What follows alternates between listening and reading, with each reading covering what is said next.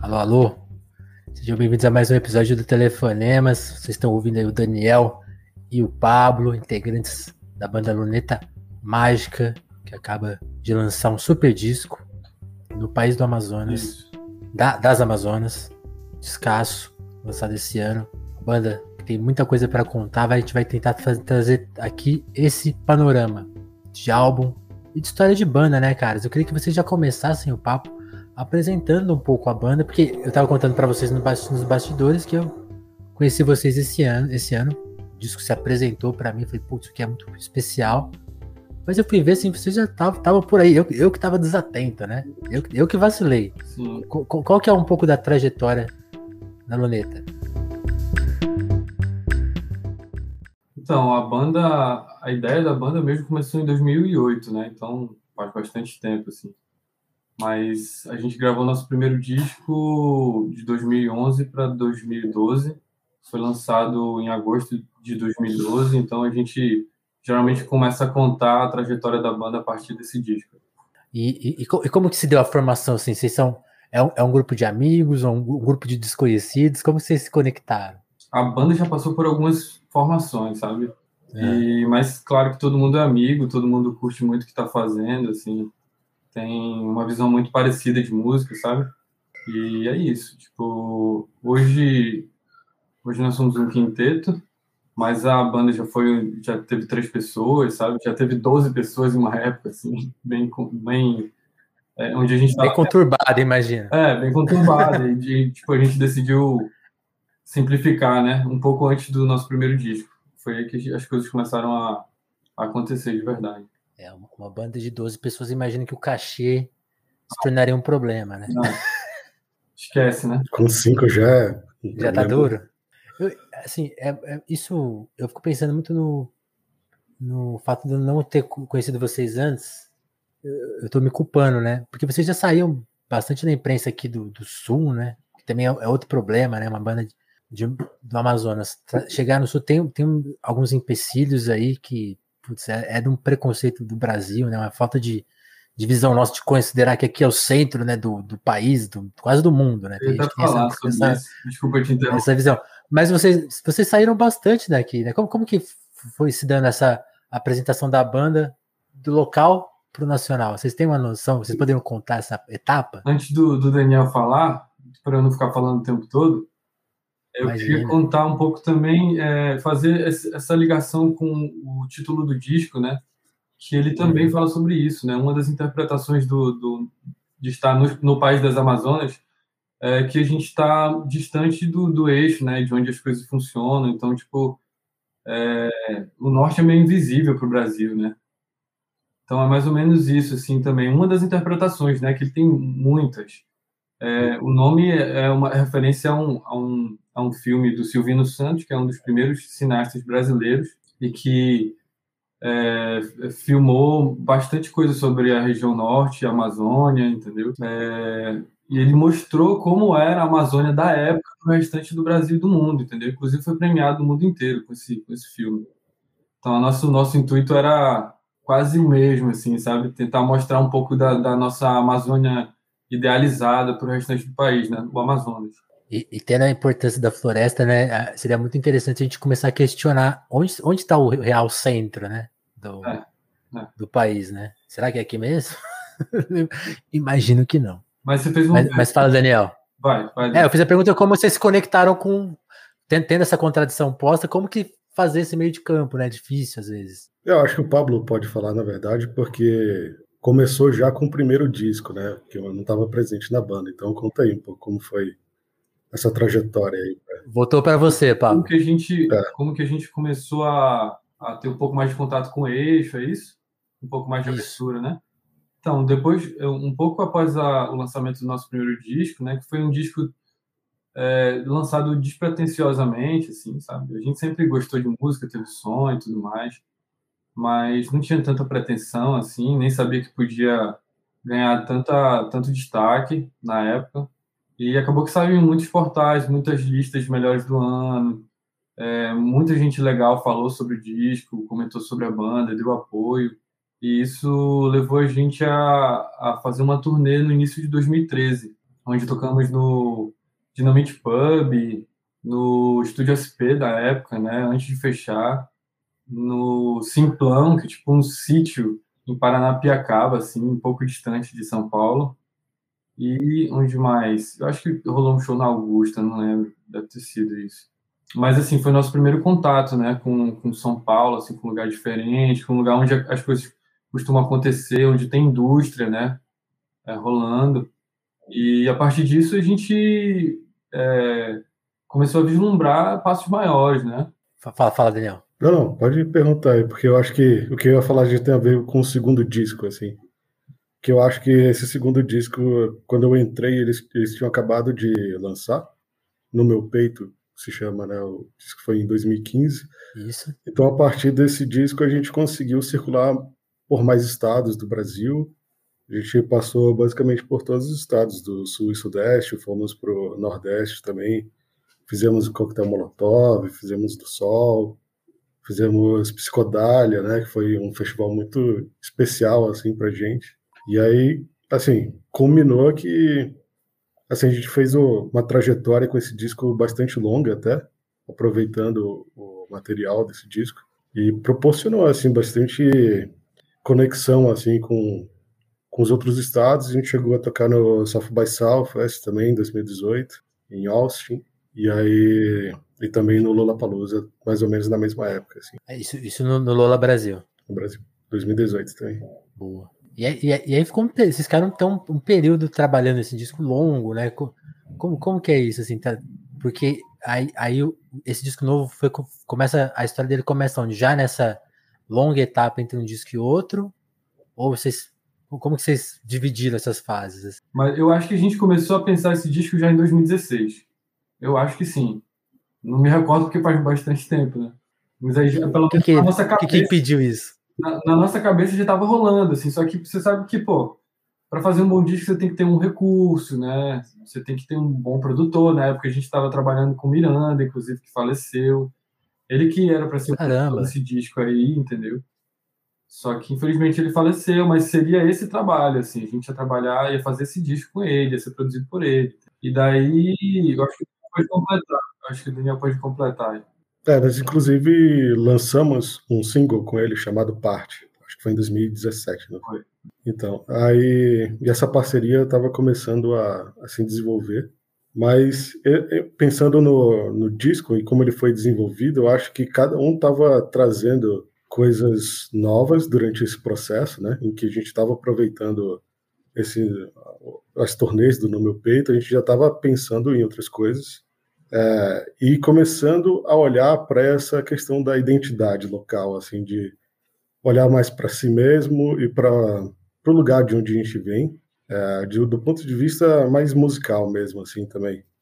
Então, durante alguns shows, passagem de som, o Eric Omena, que não está aqui hoje, ele já estava desenvolvendo uma música. É, eu fiz um documentário também sobre um grupo amazonense em 2016, eu terminei ele, que falava que era um, um, grupo que desenvolvia essa sonoridade, que tentava desenvolver essa sonoridade mais amazônica mesmo, assim. E o Pablo também, por sua vez, já estava começando a falar mais a respeito disso, assim, e, foram, e foi um tipo de conversa que também aconteceu com o próprio Miranda, né? Acho até que o Pablo pode falar um pouco disso aí. É, cara. Manda aí, Pablo. É, é basicamente isso que o Daniel tá falando, assim, tipo, cara, tava todo mundo em um momento parecido, sabe? Eu já tava fazendo umas coisas com umas demos, tava pensando até, na, na verdade, fazer algo mais mais roots, assim, sabe? Com, com barulhos de animais e tal, só que daí veio, veio a banda e, e meio que levou para um outro lado, assim, sabe? E que ficou muito mais interessante do que as ideias que eu tinha e do que o Eric tinha e tal foi misturando referências de todo mundo. O Heron também, baterista, trouxe muitas referências de percussão, sabe? Percussão africana, inclusive, brasileira. É, até células rítmicas de, de gambá e, e boi, assim, que são ritmos tradicionais do, do Amazonas.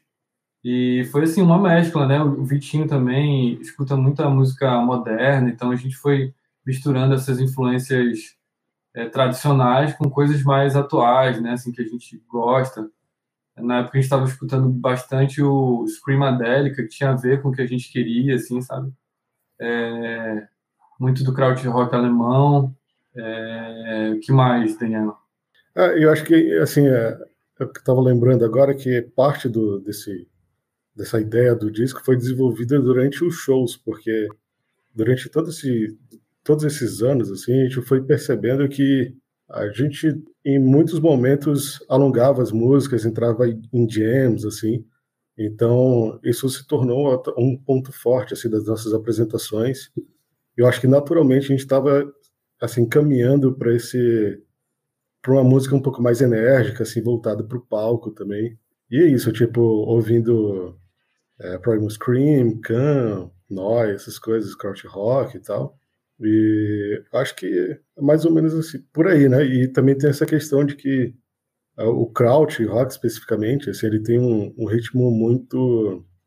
Ele é muito repetitivo, que se você toca ele longo, assim, por muito tempo, você vai caminhando assim para um talvez para um transe assim algo, algo, do tipo né e era um negócio que que coincide com um pouco do, do que a gente estava buscando com a gente estava buscando com essas com esses ritmos amazônicos e africanos assim então muito do que tem desses ritmos regionais eles conversam muito bem com essa ideia de fazer uma música um pouco até primitiva do ponto de vista rítmico assim então é meio que foi convergindo, assim, convergindo para isso. Assim. É, tipo, a gente estava também, desculpa, só para complementar, gente estava buscando também uma, uma identidade que se ligasse à floresta amazônica que fosse como uma espécie de floresta idealizada, sabe? Uma, uhum. uma, que tentasse reproduzir a exuberância da floresta amazônica, assim.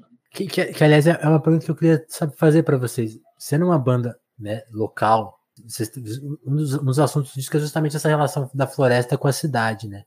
Que eu acho que é uma coisa, voltando a falar dessa da discrepância do norte com o sul, das, das, das coisas que a gente não entende por, por, por essa falta de acesso nosso e às vezes falta de interesse, a gente não entende como que se dá essa relação, né? Tipo assim, porque ela pode ser idealizada pra gente também, né? Tipo assim, a gente pode imaginar, não, quem mora na cidade tem uma super relação com a floresta, é, tá pre tá, não, não, é, isso não é necessariamente assim. Eu queria saber, saber que vocês contassem um pouco como que é essa relação e como que foi justamente retrabalhar ela para ela fazer sentido no disco, assim. Porque ela, é, é, ela, como que ela se dá, assim, antes de vocês até imaginarem o disco, pensando até na infância, adolescência de vocês, não sei exatamente onde vocês cresceram, vocês sempre moraram por ali, queria que vocês desvendassem um pouco isso pra gente, porque acho que a gente pode imaginar muita coisa que não é real. A verdade é que há um contraste muito grande né, entre a, a grande metrópole, Manauara, e a floresta amazônica no entorno. Né? E o disco também é, trabalha isso né, na, na, estética dele, sabe? Tipo, é, os tambores remetendo à floresta, alguma coisa mais ritualística e, e primitiva, e as guitarras e sintetizadores simbolizando essa coisa mais moderna, né, da cidade das máquinas, né? a repetição, o transe, né, das músicas também. Isso é claro que é a minha visão, né? Tipo, o Daniel deve ter uma outra visão completamente diferente. Concorda ou discorda, não, é, não, eu concordo, mas assim, é, complementando, assim, é, pensando em como que era ou foi essa relação, assim, com a floresta e com a natureza, eu acho que é, a natureza, ela fica marginalizada, assim, na cidade, sabe? Não é uma coisa bem periférica, assim, não, não é uma cidade que você tem o um contato direto com a natureza mais profunda, assim. Mas, assim, também, ao mesmo tempo, a, a saída da, da cidade, para qualquer lugar que você vai, você já encontra naturalmente essas coisas, assim. Então, apesar da gente ter crescido na, mais no, na área mais urbana, assim, é, eu acho que, ao mesmo tempo, o fato da, da cidade ser bastante isolado, inclusive no norte mesmo, assim, porque não tem saídas assim muito fáceis assim para o restante do, dos outros estados do, do norte, do nordeste, etc. Então, o fato desse da gente ficar ali meio isolado dentro desse contexto, assim, do, mesmo com a natureza periférica, eu acho que tem uma característica que é meio muito própria, assim, eu acho. Eu acho que cada é, é, óbvio que cada um tem uma experiência diferente, mas assim, tá no ar, sabe? Uma coisa meio coisa, uma coisa meio amazonense, assim, uma coisa meio manauara. Então. Pô, eu, eu queria que vocês detalhassem um pouco mais isso, assim, de, quando você fala que, pô, crescer numa cidade com essas características, né, que a, a, isso que você falou, nunca tinha pensado nesse aspecto, é, é um pouco isolada dentro da própria região, né? Como que vocês a banda e a, e a, criação de vocês dialogou assim? Que cenas musicais? Tem uma cena musical local que dialoga com a da banda? É, o que, que, que vocês escutavam? Vocês, vocês usavam muito a internet para se transportar para outras cenas, né? Como, como que vocês se criaram musicalmente, assim? Tendo, tendo esse contexto que você falou, Daniel. E aí a pergunta vale para o Pablo também, lógico. Cara, assim, eu acho que não, talvez, não sei quão diferente é dos outros lugares, mas a gente teve o acesso às coisas que todo mundo teve nas mídias tradicionais, assim, né? Tipo, a rádio, MTV, essas coisas. Então, eu acho que o que a gente sentia mais diferença era esse contato mesmo com a, a efervescência cultural, assim, que rolava e que rola, né? No, fora dali, assim. Tipo, de ter experiências de shows mesmo, de construir uma cena cultural um pouco mais conectado, assim, mas à distância a gente já tinha esse contato e com a internet também é um negócio muito é, que facilita muito, né? Então a gente cresceu ouvindo muita coisa e que todo mundo ouviu, assim, sabe? Tipo, que estava mais presente, assim, na, nas mídias, assim. É, eu concordo com o Daniel. Mas tinha, tinha uma, uma, uma bandas parecidas com as, com as de vocês localmente? Assim, tem, tem uma cena? Cara, é, a cena de Manaus é uma cena muito heterogênea, sabe? Você tem um núcleo do reggae, você tem um núcleo que já faz uma música mais regional, que parece um pouco com, com ritmos é, nortistas, é, principalmente vindos do, do, Pará, sabe? E você tem uma parcela que faz um, um punk, entendeu? Que é mais é, underground. Então, você tem vários núcleos, entendeu? Tem o que eles chamam de MPA, que é um MPB local, assim então, a, a, maioria das vezes esses, essas bandas não, não se bicavam muito, assim, sabe? De vez em quando tem um festival que, que junta todo mundo. Juntava ali. É, e fazia, sabe? Mas eu acho que é, banda parecia um pouco com o que a gente estava fazendo, talvez a, a Malbec, que depois virou Supercolisor. Inclusive, a gente chegou a fazer alguns eventos juntos. A Alderi, que surgiu depois, né, de integrantes que saíram da, da, da Supercolisor a Mesa Trio, que é uma banda antiga, né? Talvez participou daquela cena indie de 2006, 2007 ali, sabe? É, quem mais, Daniel?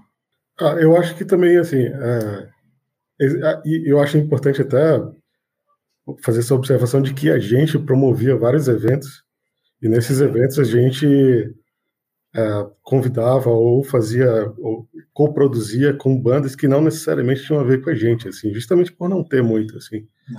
Então, é, fazia parte do talvez uma característica assim da, da cena manauara, assim, se é que a gente pode chamar de cena, é que em alguns eventos não contradizendo o que o Pablo falou, assim, porque realmente tinha essas diferenças, mas mas a, a gente, eu acho que principalmente, eu acho que a gente conseguia conversar com bandas de vários gêneros diferentes, Legal. assim. E hoje em Legal. dia eu acho que existem artistas que não sei se é uma coisa que acontece sazonalmente, assim, sabe? A cada década acontece alguma coisa assim. Mas eu acho que tá num, a gente está num momento em que muitos artistas amazonenses estão caminhando para esse processo de trazer esses ritmos regionais e fazer uma mistura com essas influências que são mais contemporâneas, assim, e que também não necessariamente soam como a gente, mas são, tipo, artistas que seguiam por uma lógica meio parecida. A proposta de diálogo é a mesma, né? Ainda que os resultados é. sejam isso, isso. diferentes. As misturas ó, são diferentes, né? Sim. Ó, aproveitar que a gente está com a, né, lembrando você pode estar ouvindo a gente na versão podcast, né? Esse podcast é gravado ao vivo no YouTube. Se você tá vendo a gente no YouTube, se quiser mandar um super chat, fazer sua pergunta, a gente também aceita perguntas sem super chat, tá? Porque a gente é democrático nesse ponto. Mas considere ajudar o trabalho independente do telefone, mas pode mandar sua pergunta também, estamos aqui a postos. Mas enquanto isso, eu vou fazendo as minhas aqui, tá? Vocês falaram desse disco que não rolou com Miranda, né? 2016. o processo do disco se dá também nessa coisa de vocês fizeram um retiro em 18, né? E, e, como que foi esse processo, assim? Porque uma coisa que o Pablo falou no começo da conversa, assim, pô, bolar um disco exige tempo, grana, recurso, uma, que assim, são as coisas que não existem meio que no, no cenário independente. Tempo, escasso. Tem que lançar música toda hora. Dinheiro, pô, nem se fala, né? Paciência, nem da gente, nem do público, às vezes, né? Como que foi fazer esse retiro em 18 para lançar o disco lá em 22? Imagino que a pandemia entrou aí no meio, né? Explique para a gente esse processo como é, não ter uma crise de ansiedade nesse, nesse ou e lidar com ela, como que é? Total, cara, é, inclusive o nosso projeto, a gente foi contemplado é, em, em, um edital é, municipal, entendeu, da, da Manaus Cult, que é o órgão de cultura de Manaus, e o projeto que foi contemplado tinha a produção do Miranda, entendeu? Então a gente estava totalmente focado na, nesse caminho. Quando certo. o Miranda falece, faleceu em 2018, foi em março de 2018. A gente teve que mudar completamente todos os nossos planos. Então o que acontece é que a gente tinha um disco e no momento seguinte a gente não tinha mais na, nenhum disco. A gente teve que pensar quem faria a produção, onde seria gravado, é, que se a gente continuaria com, com a mesma ideia, tudo veio abaixo e a gente teve que refazer, reconstruir o disco dentro da nossa, das nossas cabeças, né? E remanejar os custos, entendeu? Então. Esse disco vocês chegaram a começar a gravar ele ou não? Em, em que ano? É o mesmo é o mesmo no País das Amazonas, é o mesmo disco. Seria esse o disco produzido pelo Miranda. Entendeu? Saquei, saquei. Então a gente já... Mas vocês chegaram a gravar ele, assim, assim, tipo, chegou a ter coisas prontas ou não? Então, é, é esse que está pronto agora. É esse que a gente está lançando. Mas com, com o Miranda, não. Saquei, saquei. Isso. Entendeu? Foi uma coisa de. Foi, foi pós. Provavelmente teria outro resultado, né? Se tivesse a produção do Miranda e tudo mais. É, mas é, isso acabou com os nossos planos na época, então a gente teve que reformular tudo teve que replanejar cronograma, é, é, sabe, todas as questões técnicas. Isso é, demorou um certo tempo, então por isso o disco demorou tanto tempo para ser para ser lançado, sabe? E quando a gente estava prestes a lançar, ainda veio a pandemia, sabe? Então foi realmente um teste assim de paciência. Para ansiedade. Daniel pode complementar se quiser. Como foi, Daniel? lidar com a, essa questão do, do retiro, né? Que eu acho que foi bem interessante assim para gente, foi importante também para começar o desenvolvimento mais intenso assim do disco, porque a gente passou basicamente uma semana lá convivendo, né? Todos os dias ali dormindo ali e, e assim só acordando, acordando ia ensaiar, ia produzir, fazer a parte da pré-produção do disco, compor e tal, arranjar algumas coisas e aí toma um banho ali no, no Igarapé, né? No, no, Rio ali, no braço do Rio. Daí voltava para tocar também. Então, tipo, a partir desse momento, eu acho que a gente meio que conseguiu solidificar um pouco o conceito do disco e, e meio que tomar um caminho assim um pouco mais é, mais interessante e mais definido, assim, definitivo. Assim. Né? Vocês já, você já, tinham, você já tinham passado tanto tempo focados criativamente, porque uma coisa que eu noto assim na, na produção independente brasileira é que é muito assim aproveitar as sessões que tem. Então, tipo assim, é, é quase um ritmo de gig, assim, né? De, de show, que, que, que né? Tipo assim, oh, cola aqui, é uma coisa muito rápida. Foi a primeira vez que vocês tiveram assim, um foco total numa produção específica? É, de, de produção, de composição, sim. E, e até o tempo entre vocês mesmo, de conviver um dia inteiro, primeira vez. Então, aí, aí que eu ia falar que é um pouco diferente, assim, não, não foi inédito, tão inédito assim, porque a gente já fez turnês juntos. Então nós passava, passamos um bom tempo convivendo, assim, mas não compondo exatamente, né? Era mais fazendo show mesmo. E, e uma coisa legal, interessante, é que o visual do lugar que a gente estava, que era um sítio em Rio Preto da Eva, que é tipo mais ou menos a uns 80 quilômetros de Manaus, ele combinava muito com a estética que a gente queria imprimir dentro do disco, sabe? Então contribuiu bastante, assim. Eu lembro que as coisas fluíram bastante, cara, sabe? E foi uma coisa pra gente até nova, assim. porque a gente estava ali trabalhando em cima das músicas e muitas ideias foram surgindo automaticamente, sabe? E, às vezes a gente não precisava nem se falar, assim, sabe? Imagina se a gente pudesse é, ficar assim o ano inteiro, né? Seria bem legal. Pô, eu queria entrar agora no disco em si. Vocês já mencionaram aqui um pouco, por exemplo, a, o trabalho do, do, do Silvino, né? Quando que ele dialoga com, com, com o disco em si. Tem, também tem a questão da, da, da obra do, do Cláudio Santoro, né? E eu queria que vocês contassem desse. Também tem, tem outras participações disso que a gente vai detalhar elas, mas esses dois caras, especialmente, como que eles chegaram para vocês e, e, se, e, se, apresentaram e inspiraram, assim, vocês? Cara, o Silvino Santos. Quer falar? Não, pode falar. É, é porque eu, eu ia falar só do Silvino, o, o Cláudio Santoro é mais contigo. Vai, vai. Mas o Silvino, ele tem essa. Tem uma ligação, né? Um aspecto até de, de formação, assim, minha, de, de, de documentário, assim. Então, é, já tinha visto, assim, já tinha é, algum contato com. Eu tinha tido contato, né, com esse filme e tal. E, assim, ele apareceu pra gente, inclusive, assim, com. Como trocando figurinhas, assim, trocando ideias uhum. com alguns amigos, e um deles que se chama Alexandre Neves, que é um grande amigo nosso, parceiro da banda, assim.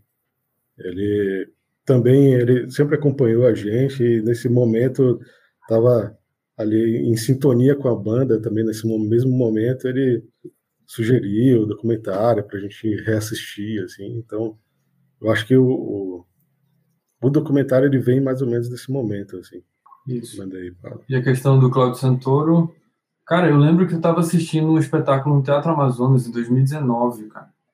E era uma homenagem é, a partir do, do, do, do centenário do, do Claudio Santoro, que, era, que foi em 2019, e eu escutei o Canto de Paz e Amor, que é uma música linda, cara. Assim, então, tipo, na hora me veio a ideia, assim de fazer aquela é uma música que meio meio que introduz o disco assim né o, o conceito do disco é, conta uma história assim né e também tem muito muito essa coisa de, de, paisagens sonoras né remete a paisagens sonoras então tem tudo a ver também com o conceito disco foi uma homenagem e, aí, e aí falando de da, das músicas das músicas em si como que os, os temas foram surgindo assim e até relacionando com esse método de trabalho que vocês detalharam, assim, de passar o tempo lá no retiro. Isso, porque isso, tô, a minha curiosidade é, um disco que aconteceu em tantos momentos diferentes, né? Como que as letras vieram e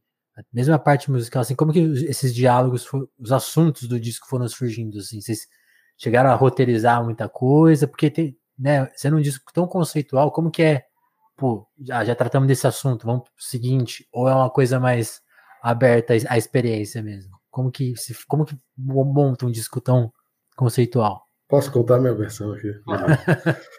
Cada um Eu acho que assim, foi. Vamos, vamos ver é. se vai bater a versão aqui dos dois. Não, assim, eu acho que foi bem aberto, assim, na verdade. Como a gente tinha falado, a gente estava muito tão em sintonia, assim, que eu acho que essas, esses assuntos, esses temas, eles foram acontecendo, assim, muito naturalmente, eu acho. E nesse disco tem basicamente três compositores, assim, mais. Que somos é, eu, o Pablo e o Eric, né? Então, acho que a gente estava conversando, assim, já, mas, assim, indiretamente, assim, sabe? Então, é, não só também no, quando a gente se reuniu no sítio, no, no retiro, mas também à distância a gente criava demos e enviava uns para os outros, assim, trocava essas informações, esse material e ia tipo dialogando a partir disso, mas muito de uma forma bem aberta, assim, eu acho. Ah, acho que a gente chegou a ter umas conversas prévias sobre alguns, alguns pontos específicos do disco, sabe? Alguns parâmetros específicos do disco, específicos do disco, que era para que quando alguém surgisse com uma ideia que fosse dentro desses parâmetros, sabe? Então a coisa começou a fluir a partir daí, porque aí sabendo disso você vai embora, né? é, uma, uma linguagem também voltada para as coisas da floresta, em algumas músicas, né? Em outras mais políticas também. Que era um, é uma coisa bastante contemporânea do país, né? E pois é. acho que foi isso, cara. Aí a partir desse momento, e eu acho que é importante o que o Daniel falou, a gente estava é, em sintonia, sabe? Estava em sintonia, estava todo mundo entendendo o que, que era para fazer, assim. E foi fluindo mesmo. Aconteceu. A gente ficou bem feliz com, com o resultado desse disco. Pô, aí você tocou num ponto importante, Pablo. Tipo assim, se o, o processo de composição começar, né? A gente já detalhou aqui as etapas mas 2018 é essa virada, né, para a questão política em relação à floresta, né? Os, os dados, né? A gente vê a, a piora, né? De, questão de desmatamento, exploração, mesmo agora toda a questão mineral também que se revela, né? Parece que, pô, parece que é as coisas piorando. Como que é, isso também modificou a percepção de vocês? Como que isso afetou vocês, assim, tipo, vendo a coisa tão de perto também? Dani. Eu acho assim que. É, Ou é uma piora relativa vem... também? É, houve sim, né? E assim, tanto que hoje, né, começou aquele. É, o, como é que é? Lá em Brasília, o ato pela. Como é que é? Que reúne várias lideranças indígenas que eles estão se manifestando contra essas medidas, assim, que querem facilitar a exploração mineral assim na, em terras indígenas, né? Eu acho que eu vou encontrar aqui o nome, mas eu acho que também tem uma coisa até anterior a isso que eu acho interessante assim que eu, um desses artistas amazonenses uma vez disse o Céu do Braga, ele falou que é, eu ouvi por ele, né? Não sei de onde vem exatamente, mas quando ele uhum. fala que a cidade ela foi é, construída de costas para o rio, né? Então, acho que assim essa noção ela já vem desde antes. É uma coisa que só vai, é, ela, ela, vai é, se intensificando por diversas razões, né? E muitas delas bem políticas, assim. E isso está ali em, em, algumas músicas, né, do disco. Eu acho que tem esse aspecto das paisagens sonoras, assim, mas as letras, algumas delas pontuam de uma forma bem ah, como é que posso dizer? Enfática. é, e, e, também é mais bem, bem pensada, assim, sabe, como um argumento, assim, para compartilhar com as pessoas. Eu acho que se você prestar atenção em alguma dessas letras, você vai encontrar que o, basicamente o nosso ponto de vista a respeito disso, assim. Boa. E tentando ter Concorda, um, Papo? Tentando ter um cuidado assim para não ser muito panfletário, né, cara? Tipo, a gente tinha, teve, tentou ter um tato, assim, sabe? Em relação a isso, porque a gente, nos, nos, nos, nos últimos discos, a gente não chegou a, a falar nada sobre política, assim, né? Não tem nenhuma letra mais voltada para a questão política, até porque era um outro momento do país, né? Sim. Mas, e a gente se sentiu, não, não diria na obrigação, assim, mas acho que o momento atual do país acabou levando a gente a construir letras políticas em determinados momentos, sabe? E que tiveram a ver também com a questão amazônica, né, com o momento de queimadas, de exploração e tudo mais que estava acontecendo no país. É, mas são colocações muito pontuais, assim, se você for escutar as músicas, é, em Águas Poluídas, por exemplo, é, essa é uma das, das músicas que, que, são mais políticas, né? Fala até sobre é, desastre ambiental, assim, sabe? E isso que o Daniel... E, Fala, Léo. Só desculpa te interromper, porque eu acho que é importante falar disso, é, mencionando águas poluídas, porque. É, e o que eu ia falar também em algum momento que eu estava pensando em, em, sugerir isso para as pessoas, é de acompanharem um, um site de notícias chamado Amazônia Real. Ele é um portal de notícias que fala muito a respeito dessas do aspecto cultural, mas também do, das políticas públicas assim na região, né? E saiu um estudo falando que uh, o norte, né, eu acho que é, é, o Amazonas, na verdade, talvez o Pará, ele é o que tá mais que mais fornece energia hidrelétrica, né? Então, e aí se enxerga essa região mais como um potencial de, de, de, de promover energia para o país de forma hidrelétrica. Então, você prevê esses, esses novos desastres ou coisas que mudam a cultura da região, né, de forma significativa, assim, é, por causa disso, porque se enxerga como o único potencial de prover energia, assim, através de hidrelétrica, enquanto que há outras possibilidades de fazer isso. E eu acho que é bem interessante se quem se interessar pela região, assim, de forma mais, mais séria mais profunda, pode é, seguir esse site, o Amazônia Real, ele é realmente muito bom, assim. Inclusive. Já que vocês falaram dessa música, eu queria que vocês falassem da participação da Karine, assim, também. Ah, legal. Eu ia só complementar o que o Daniel falou. Tem uma história curiosa, né, e, e bastante triste que aconteceu a poucos quilômetros de, de, Manaus, acho que uns 80, onde fica a hidrelétrica de Balbina. Balbina. É, ela foi construída em cima de uma aldeia indígena, cara, e dizimou, assim, tipo, a aldeia inteira, sabe? É, e sendo que ela não tem um potencial de produção é, energética tão grande assim, sabe? Então foi um desastre. Uma obra desnecessária. Uma obra desnecessária, cara, que impactou a vida dos povos originários que viviam naquela, naquela região ali. É, isso influencia muito, inclusive não só a questão do desastre, assim, né? Mas influencia o regime do rio, né? Como que as pessoas que subsistem ali com, com pesca, essas coisas, tipo, tudo isso afeta, né? Sim. Então, essas comunidades ribeirinhas, né, que ficam à margem do rio, elas dependem muito do, da manutenção, né, desse, desse ecossistema, assim. Então, é um grande problema mesmo. O Daniel falou uma coisa muito legal agora há pouco, não, não que o resto não tenha sido. É que você falou da coisa que você ouviu falar, né? Tipo assim, a cidade cresceu de costas para o rio. Nas fotos de divulgação tem uma, uma, foto de vocês dentro do rio, né?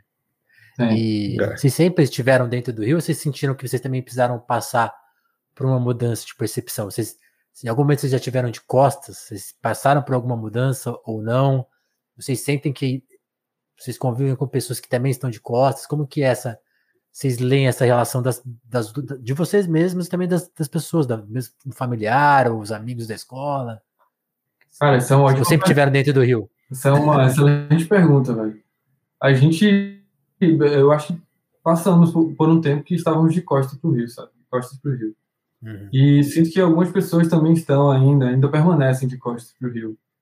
E passamos por esse processo, né, de, de auto-reconhecimento, de identificar a banda e nós como artistas dentro de uma da, do coração da, da floresta amazônica e, e, cara eu acho que o Miranda foi um cara fundamental para para fazer a gente entender isso também porque certa vez ele foi dar uma se não me engano uma palestra uma oficina alguma coisa em Manaus. E assim desculpa o palavrão assim mas ele meteu o pau na galera disse que a gente não estava sabendo aproveitar a, é, a região onde a gente vivia, entendeu? Que a gente era burro, entendeu? Que a gente precisava abrir os olhos. Cara, isso foi importante, sabe? Foi importante. Acho que a, partir daí, inclusive, que a gente começou a pensar em fazer um disco que fosse mergulhado na questão da floresta amazônica, entendeu? E deu essa chamada, né? Tipo, ou. Oh, deu uma chamada. Presta atenção. E foi importante, cara, foi muito importante. Isso foi Acho que ele esteve em Manaus em 2015. Acho que foi 2015, Daniel, ou, dois, ou 2016. Eu não, não lembro exatamente qual foi a ocasião, assim. Eu lembro que teve um momento que ele falou no um dos bate-papos do Coquetel Molotov, a gente foi também. Sim, não sei sim. quando foi que isso aconteceu exatamente, assim. Ah, foi, foi é, mais ou menos por aí, 2016, por aí. E aí vocês falam, temos, temos que se mexer. Tá, é, tá dado, né? A gente, eu acho que a gente queria, antes do Daniel falar, eu acho que a gente queria é, mostrar uma Amazônia que não fosse tão óbvia, sabe? Tipo, é, é, criar uma imagem própria nossa, mas uma coisa que não fosse tão clichê, assim, óbvia. Que não fosse o amazonense exótico, sabe? Como, como o paulista enxerga o amazonense, sabe? Total. É, inclusive incluir as contradições, essas que você apontou, assim, tipo, essa questão, né? Tipo, vocês estavam ou ainda estão de costas e tal. Eu acho que isso também está na música, assim, sabe? Eu acho que reconhecer isso como uma questão, ela é, não como já resolvida, assim, também, sabe? Mas como uma busca mesmo, assim. Eu acho que faz parte, assim, do processo. E, e agora com o disco na rua, como, como tá sendo esse processo? Porque vocês estavam falando, pô, agora que primeira vez que a gente vai falar do disco e tal, tipo, como que tá sendo vender o peixe também? Porque aí a gente não falou da pandemia, né? Como que foi esse intervalo para vocês? E como que tá sendo trabalhar o disco, assim, tipo... Agora tá voltando um pouco as coisas, imagino que tem shows aí em vista, né? Como que vocês estão... Como tá sendo a recepção? Ah, a recepção tá, tá sendo boa, mas assim, a questão do... Assim, a, a pandemia ela foi realmente muito prejudicial assim, para esse lançamento. É, muito mesmo, assim. E a gente está aprendendo a lidar com isso, na verdade. E essa nossa retomada, assim, junto com esse lançamento, ainda é um pouco. É, a gente ainda não, não tem todos os caminhos, assim, preparados, assim, sabe, para uhum. Caminhar, para trilhar, assim, para a divulgação desse disco.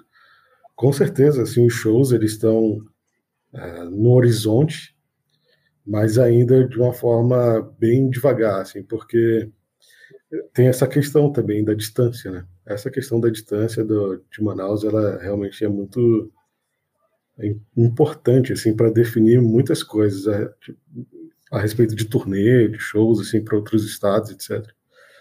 Inclusive até lá mesmo, assim. Então, é um negócio que a gente ainda está trabalhando isso e, cara, com certeza a pandemia, tipo, atrasou muito, assim, o nosso lado, assim. É, e para falar a verdade, mesmo antes da pandemia já era muito difícil, sabe? Sempre foi muito difícil pra gente, assim, tipo, fazer rolê de turnê, sabe? De, de entrar em festival e tal. Porque, sei lá, as pessoas imaginam que em Manaus não tem nem música, assim, pra te dizer a verdade, assim. É, muitas vezes a gente foi tocar em festivais e eventos grandes e o povo ria da nossa cara porque a gente vinha de Manaus. Assim, falava que era longe demais, que dava sono, só de pensar. Então, tipo, acho que ainda rola esse negócio de esse preconceito, sabe? Ah, tipo, ah, você vem do norte, o que você vem fazer aqui? Você é subdesenvolvido e tudo mais. E isso Cara, atrapalha. Eu, eu, não, eu não consigo nem imaginar isso, porque eu fui do interior de São Paulo para São Paulo e já senti preconceito. Eu fico imaginando vocês em São Paulo, assim, as, pessoas devem falar absurdos mesmo. Porra, então. A, já ouvi alguns absurdos, cara. E além disso, ainda tem a questão questão do custo amazônico, né? Porque como é, Manaus não tem rodovias que, que liguem a cidade ao restante do país, você só pode sair de lá de ônibus, então de, de avião. Então o custo é muito maior. Para uma banda de cinco pessoas, você tem que ter pelo menos R$ 5.500 no bolso para poder é, sair, fazer uma turnê, fazer alguma coisa, sabe? Sim. Então é, é também complicado para os produtores que precisam pagar um alto custo de, de passagens, entendeu? Para tirar a gente de um lugar como esse.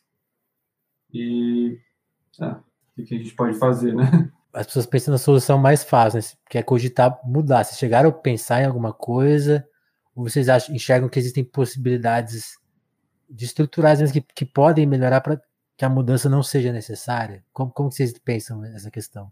Bem. Cara, eu acho que ela é muito complexa mesmo, assim. Tipo, a banda já existe desde 2012 é, já foram lançados três discos com esse, né? Longos discos, né? Tem um EP que foi lançado também. E nós passamos já por todas essas questões a respeito de circulação e de cogitar morar todo mundo em São Paulo e, ou em alguma outra cidade mais próxima, assim. Mas é, fica, às vezes, não, não, é muito prático, sabe? Não, uhum.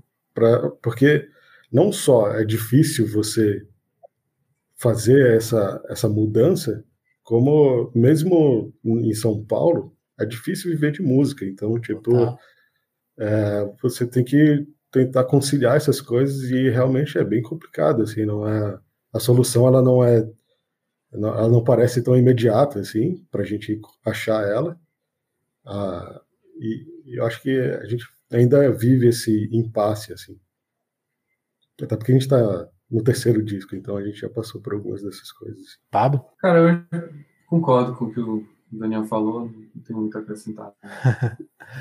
é, porque realmente é, é uma questão.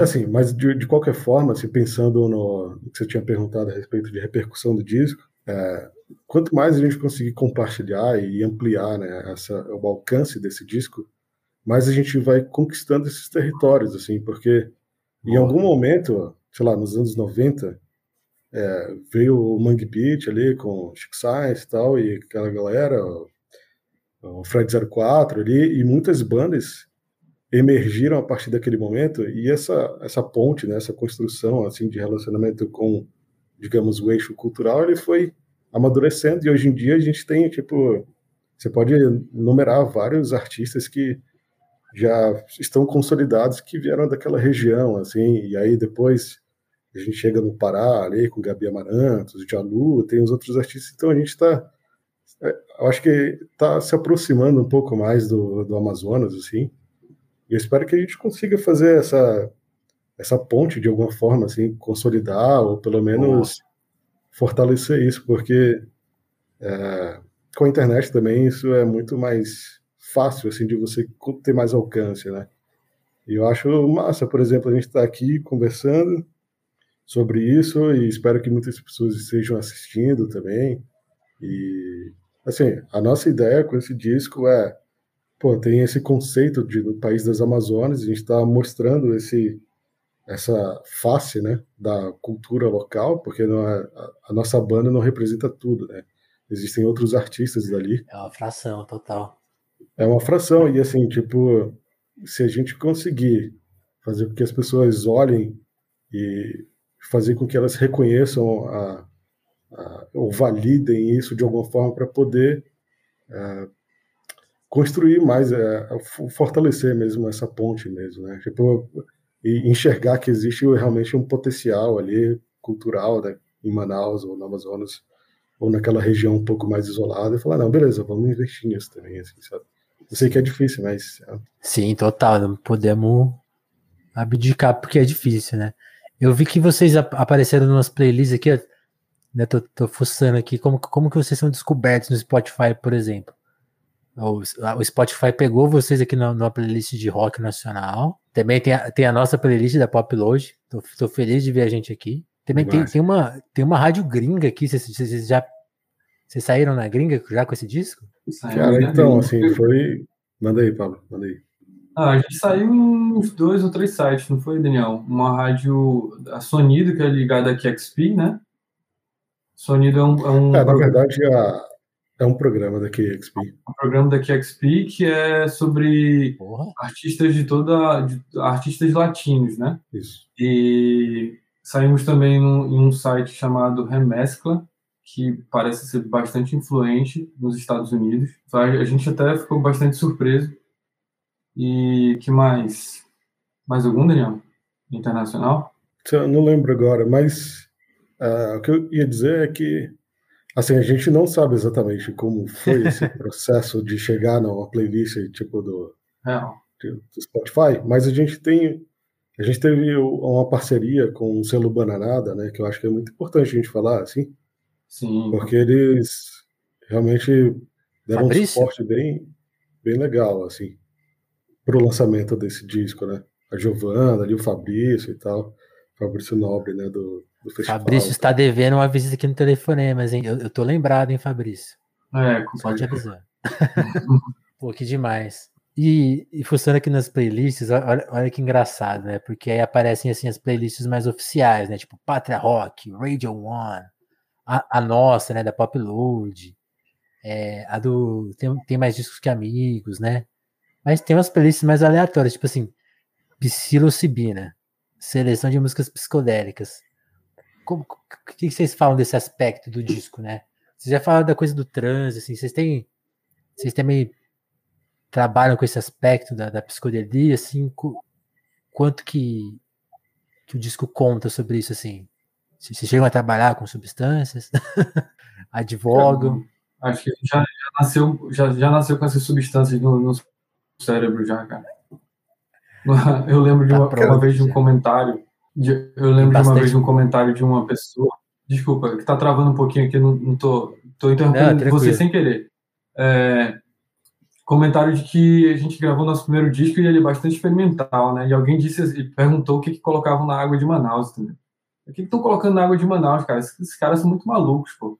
Estão fazendo música psicodélica, eletrônica, é, é, dream pop, com não sei o quê, e, e, e programando bateria eletrônica em, em, em, videogame, pô. É o que a gente fazia na época, sabe? Uhum.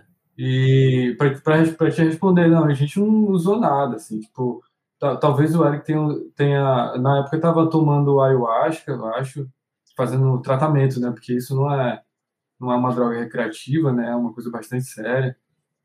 Sim. E mas a respeito de alucinógenos, a gente não não estava tomando na, nada na época. Acho que isso é uma coisa bastante natural para a gente.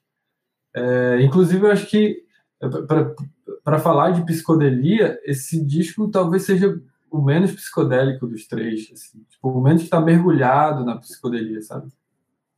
menos está mergulhado na psicodelia, mas assim, é, é, eu, acho que o, que embala ele é a questão da repetição, do transe, né? Que a gente já falou, já comentou sobre isso. E aí as camadas se sobrepondo, as camadas melódicas, os, os sintetizadores. Isso talvez dê uma, uma sensação é, alucinógena, talvez, né? Boa, é. muito bom. Eu acho que tem uma música só que ela é mais específica, assim, em relação a isso, que é, diz respeito dessa experiência que o Eric teve, que se chama Conduzido. Eu acho que ela tem esse aspecto mais psicodélico, assim, mais na letra, assim, né? Um pouco mais explícito, assim, digamos. Mas, normalmente não. Boa, boa. E tem algumas outras homenagens, né? Tipo, tem uma, uma, música que a gente meio que brinca um pouco com a, a influência do Arnaldo Batista, do, do, como é que é? Do Júpiter Maçã e tal. Locke. Então, às vezes, ela vem meio que indiretamente, assim. Ó, oh, então, a, a Jéssica foi, pô, saiu no Le Monde também aí, ó. Internacional. Saímos? Ah, foi. Saímos no Le Monde. É. Eles fizeram uma, uma coletânea de artistas do norte e aí, tipo, saiu de Dona Net até Luneta Mágica, assim, saiu, era bastante diverso. Se você ainda não se aventurou no país do Amazonas, da Amazonas, se aventure, fica a minha indicação. Recomendamos na Popload, quero recomendar semanalmente para forçar a barra mesmo, para todo mundo escutar, acho importante. E, pô, cara, queria agradecer vocês por terem contado aqui, dividido um pouquinho da experiência do disco. Fica o convite, acho que né? Não demos spoilers. É importante não dar spoilers. O disco tem que contar algumas coisas sozinhos. E sozinhos, vocês também levantarem, né? Uma coisa que eu tava até pensando, o disco tem que deixar perguntas aí, né? Fazer perguntas e deixar na cabeça do ouvinte. Então, que bom que a gente não entregou tudo. Mas fica a minha sugestão. Ouçam, ouçam. Né? Porque quem ouviu o papo aqui tá, tá ligado. Tem, tem toda a dificuldade de divulgação, de, né? Tem toda uma história relacionada a disso. Então a gente tem que fazer a nossa parte, porque uma parte da, dessa responsabilidade está no ouvinte também, tá? Não se isente disso, não. Vai escutar o Luneta e, e, e se ligar. Eu demorei, mas já não estou mais nesse erro.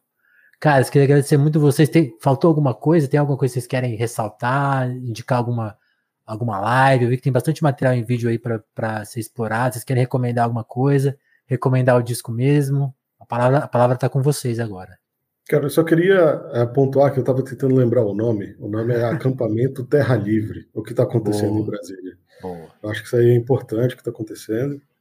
E também é, destacar algumas participações, né? Porque a gente teve aí a participações generosas né, de pessoas como Tata Aeroplano, Danilo Cevari, do Aerofante Púrpura, teve o Felipe S., do Mombojó, e alguns, alguns nomes assim que são importantes da nossa cultura local, tipo Vinícius Cantuária, é, de alguns pesquisadores que são percussionistas assim também, que pô, entraram nesse projeto com a gente e que enriqueceu bastante. Tem muita gente que eu acho que é, é legal dar uma olhada também nas participações, porque elas indicam um caminho para encontrar outros artistas locais também, assim. E, Não, pô, vocês, vocês, me deram um monte de possíveis convidados. Essa, essa é a verdade. Eu tô de olho nessa lista aí. Pablo? Cara, eu queria fazer só um apelo para as pessoas escutarem um disco mesmo, assim, sabe? Hoje em dia a gente tem a, a cultura do Spotify é, faz com que as pessoas não prestem muita atenção, né, cara? Nem, assim, em nada, basicamente, né? Porque se você for observar desde o vinil até aqui, a gente foi perdendo cada vez mais memória e atenção, né?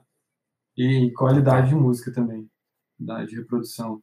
Mas o disco é uma obra, entendeu? Do início ao fim, sabe? Ele conta uma história, ele tem ele projeta um filme, entendeu? Ele faz resgate, ele ele tenta criar conexões com, com outros com outros artistas do país, entendeu? Ele ele assim, ele é multi, sabe?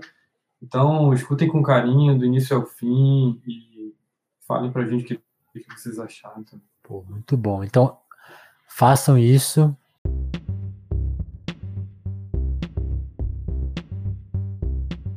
E fica aqui a minha recomendação, só pedindo licença para vocês rapidinho. Se você gostou desse papo, se você considera pô, que o telefone mas é um espaço importante para trazer as pessoas para conversarem dessa, dessa perspectiva nossa aqui, desse nosso jeito, considere participar do nosso pós, considere mandar um pix aí.